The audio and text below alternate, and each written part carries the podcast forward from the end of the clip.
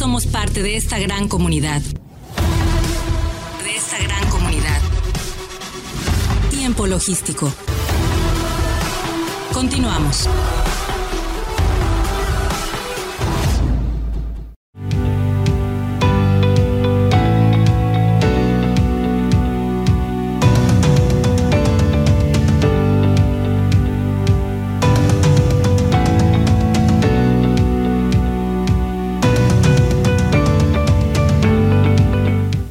Bien, bien, pues muchísimas gracias por continuar con nosotros. Estamos aquí de regreso en tiempo logístico. Vamos a, platicar un poco eh, de estos temas relacionados a los sellos digitales y comercio exterior. Es un asunto que hasta el día de hoy el comercio exterior ha, ha crecido de manera pues eh, eh, muy acelerada frente a las exigencias del control que han aumentado aún a, la par de lo anterior. Se cree que, se creó la ventanilla única, que muchos de ustedes ya saben de qué se trata. Y bueno, ahora bien, los sellos son documentos electrónicos mediante los cuales la autoridad, y en este caso el SAT, eh, puede eh, relacionar la identidad de las personas en su clave pública. Para toda esta información, eh, pues el maestro Daniel Cabrera Hernández, socio de ITC International Tax Consulting, nos va a poner actualizados, nos va a poner con toda la materia, con toda su expertise, con todo su conocimiento y le damos la más cordial bienvenida. Mi querido Daniel, Bienvenido a Tiempo Logístico, amigo. ¿Cómo estás? ¿Qué tal? ¿Qué tal, mi querido Paco? Un gustazo, como siempre, estar en, tu programa, con tu audiencia. Estoy muy halagado porque eh, en este día, además un día muy especial, claro. el, día, el Día de las Madres, eh, pues se da esta colaboración y la verdad es que eh, pues quiero felicitar, ¿no? Aprovechando eh, a todas las a todas las mamás, en especial pues a, mi señora madre, con quien todavía tengo el gusto de contar con ella, a, mi esposa eh, y pues en general a todas las mamás que nos escuchan de, tu público y, pues a todas las mujeres aduaneras también, ¿por qué no? Claro. En, este día tan tan especial y pues un gustazo, mi Paco, aquí, aquí estoy a las órdenes. Ahora sí que tienes que hacerle como Alex Lora, mamá, prende la rayo que estoy en él. Así es. Muy bien, pues felicidades a tu mamá, por supuesto, y a todas las madres de México y del mundo. Pues este tema de los sellos digitales, ¿cómo podemos empezar con él? Claro que sí, Paco, pues fíjate que es un tema muy interesante. Claro. Eh, que es un tema eminentemente fiscal, ¿no? Porque así está regulado en, el Código Fiscal de la Federación. Sin embargo, pues tiene un impacto importante en la materia aduanera, en tanto que pues el no contar con estos, eh, con este certificado de sellos digitales, pues sí puede eh, generar un impacto importante eh, económico eh, y en todos los sentidos, pues no, puede impactar a las empresas de comercio exterior. Entonces, por eso creo que es un tema relevante y en el cual en estos últimos semanas y meses de este 2022, pues he visto, he visto algunos temas que pues precisamente ante la falta de estos sellos, pues he visto empresas de comercio exterior que se han visto involucradas y el impacto pues ha sido, ha sido impresionante. Entonces, por eso quise traer a colación este tema, porque creo que hay que poner atención. Y entonces, pues vamos a empezar diciendo que, pues precisamente este, eh, como ya lo mencionabas, este tema de los sellos, pues eh, es la manera en que la autoridad va a poder eh, pues eh, autenticar ¿no? o verificar la identidad de eh, los sujetos o el contribuyente ¿no? que, pueda emitir un comprobante fiscal. ¿no? Eh, recordemos que en términos del Código Fiscal pues estamos obligados a emitir certificados, perdón, este, comprobantes fiscales digitales por las operaciones que realicemos. Si tenemos ingresos, si retenemos ¿no?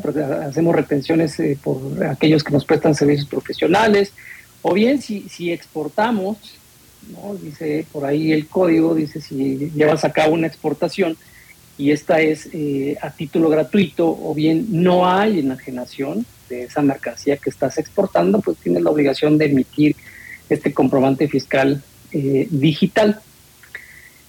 bajo ese sentido, pues todos los contribuyentes, importadores, exportadores, pues debemos de contar con estos certificados de sello digital pues que permita eh, emitir estos comprobantes.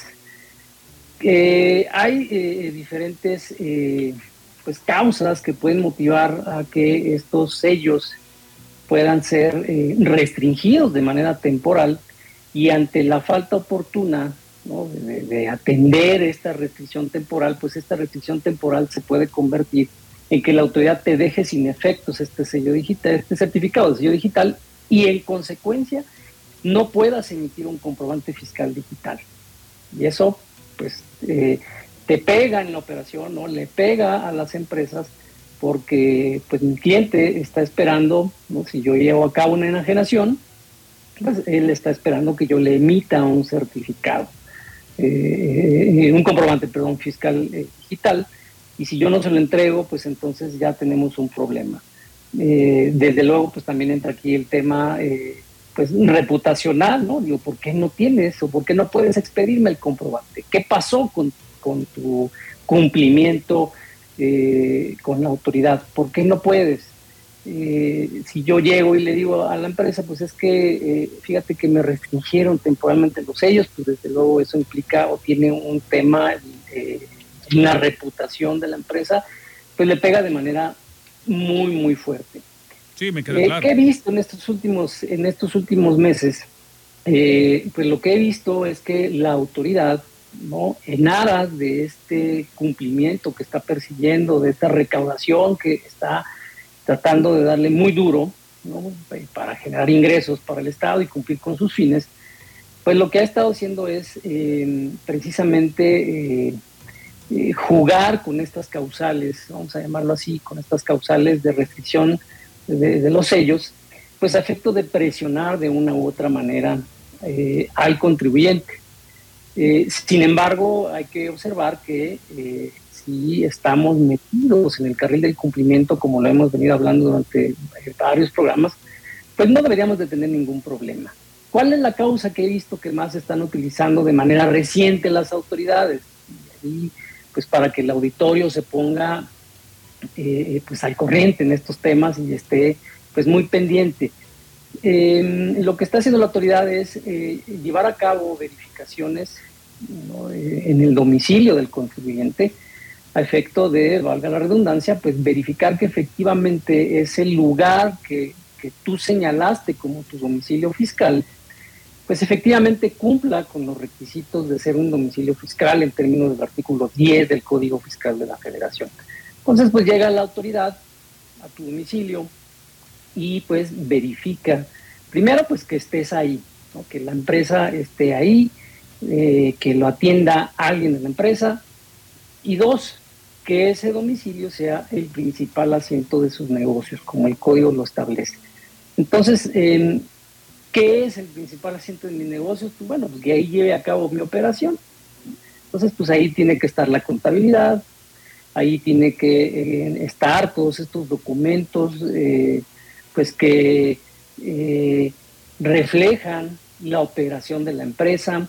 debe haber, no necesariamente, sin embargo, bueno, se entiende que debe haber ahí actividad productiva, ¿no? Y eh, ahí, eh, pues, llevo a cabo un proceso de transformación, pues, puede estar ahí, ¿no? La maquinaria con la que llevo a cabo este proceso, eh, o no puede estarlo, porque puedo tener una sucursal, pero al menos debo demostrarle a la autoridad que estoy operando y cómo lo estoy haciendo y que las personas que están ahí conocen la operación de la empresa y que está la documentación de la empresa. Eso eh, está pasando eh, y no está cumpliendo, eh, en algunas ocasiones el contribuyente no está cumpliendo con estos requisitos y entonces ante esta situación lo que está haciendo la autoridad es restringirte los sellos, porque considera que no se cumplen los requisitos del artículo 10 del Código Fiscal de la Federación y entonces pues ya tenemos un problema. Claro. Ahora, eh, independientemente eh, de, del SAT, quien es quien pueda regular todos estos temas, los, los eh, trámites se pueden realizar pues en 10 dependencias gubernamentales. ¿Estás de acuerdo conmigo? Sí, sí, claro. Y, eh, y, solamente aquí donde yo digo, bueno, que la pregunta es ¿por qué solamente en dos, en dos, en dos consejos, en dos órganos reguladores? Estamos hablando del AMECAFE y del Consejo Regulador del Tequila. O sea, eh, tenemos demasiada, eh, demasiados productos como para que también puedan tomarse en cuenta en ese sentido, ¿no? En la protección. sí, sí, sí, claro, claro, definitivamente eh, hay una amplitud ¿no? Eh, en cuanto a todo lo que implica eh, este tema de, de, los sellos, del, domicilio, y hay que tener mucho cuidado. Yo lo que les digo a mis clientes es, tenemos que lograr este cumplimiento de manera preventiva y no a la reacción. Lo que yo he estado viendo últimamente es que el contribuyente está reaccionando cuando ya tiene el problema encima. Y, algo peor, eh, la propia ley no te dice, bueno, cuando estamos, cuando yo te restrinja el uso de este certificado de sello y no puedas facturar, tú tienes la oportunidad de presentar pruebas, ¿no? de desvirtuar este supuesto, el supuesto que se dé, ¿no? que he visto con mayor énfasis el tema del domicilio, pero en todos los supuestos yo tengo oportunidad de defenderme. ¿Qué es lo que he visto? Que las empresas eh, no lo hacen, no se defienden y entonces eh, la autoridad pues emite una resolución y dice pues ese no es el no es el domicilio fiscal, por ejemplo, en ese caso el domicilio dice pues este no es el domicilio tan tan. Y como no me contestaste, pues entonces eh, pues esta restricción temporal se convierte en un dejo sin efectos ese, ese certificado digital y no podrás facturar. Claro. Claro. Pues, ahí ya se convierte en una bola de nieve y un problema mayor. Por supuesto, y, y, sin pensar que si todo se hace debidamente como lo marca la ley, eh, tienen beneficios al utilizarlos, ¿no? es correcto, es correcto. Fíjate ahí qué bueno que hablas del beneficio. El beneficio es que si te restringen de manera temporal y tú eh, pues recibes esa resolución, Tienes el beneficio de que presentas un caso de aclaración. Tienes 45 días para presentar este caso de aclaración y una vez presentado, al día siguiente de que tú lo presentas, te vuelven a dar de alta tu, esta restricción temporal, se elimina y la autoridad entra en un proceso en donde va a valorar todas tus pruebas o todo tu, tu caso de aclaración, pues lo va a empezar a valorar para después tomar una decisión. Que he visto pues que las empresas no presentan este caso de aclaración en estos 45 días, eh, ya tienen el problema encima, no presentan nada, o ya sea que no saben cómo hacerlo, o eh, no tienen las pruebas en el momento, y entonces pues esta restricción temporal se deja, eh, se, se, se, convierte, perdón, en un, pues te dejo sin efectos el, certificado, y pues no puedes facturar, y entonces el problema, insisto, se vuelve aún más grande. Por, por supuesto. Ahora, eh, eh, un tema tan importante que dentro de todos esos beneficios, pues mejora la logística, es más eficaz, es más rápido.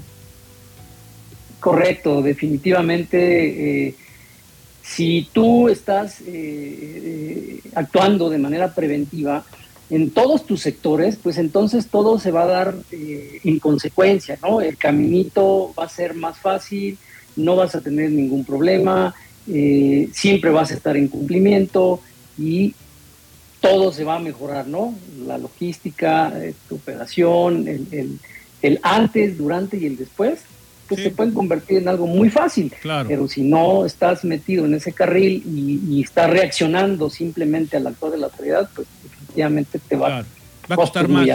Va a costar más, Y se ausentan de reducir tiempos y costos. Mi querido Dani. Es correcto.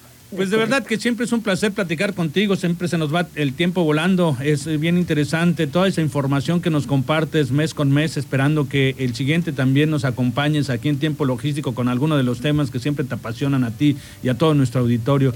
¿Dónde te pueden encontrar si alguien requiere de alguna asesoría especializada contigo, mi querido amigo? Claro que sí, mi querido Paco, muchas gracias. Y claro que sí, aquí estaremos el próximo mes seguramente Bien, me pueden encontrar eh, en el número 55 60 70 99 50 y en el eh, correo electrónico que es eh, dani.cabrerah arroba itxc.mx. Ese es mi correo electrónico y ahí me encuentran con todo gusto. Estamos para atenderles. Pues muchísimas gracias, mi querido amigo. Eh, pues estamos en contacto para tu siguiente participación. Te mando un abrazo y un agradecimiento muy grande. Hasta la próxima. Igualmente, querido Paco, un abrazo hasta Manzanillo. Bueno, pues nosotros tenemos que eh, darle paso a los patrocinadores de este programa, no sin antes decirles que el segmento que viene es muy interesante a todos los eh, pues que involucran a la materia del comercio exterior, de la logística, del transporte aquí en el puerto de Manzanillo, Colima, la actualización de la plataforma Puerto Inteligente Seguro, el famoso PIS. Vamos a platicarlo, por supuesto, con los creadores de la plataforma y con la maestra Erika Reynosa, directora comercial de Acipona. Vamos a un corte, por favor, no le cambie, que está usted en tiempo logístico. Regresamos. Somos la voz del comercio exterior. Tiempo logístico. Tiempo logístico. Permanece con nosotros.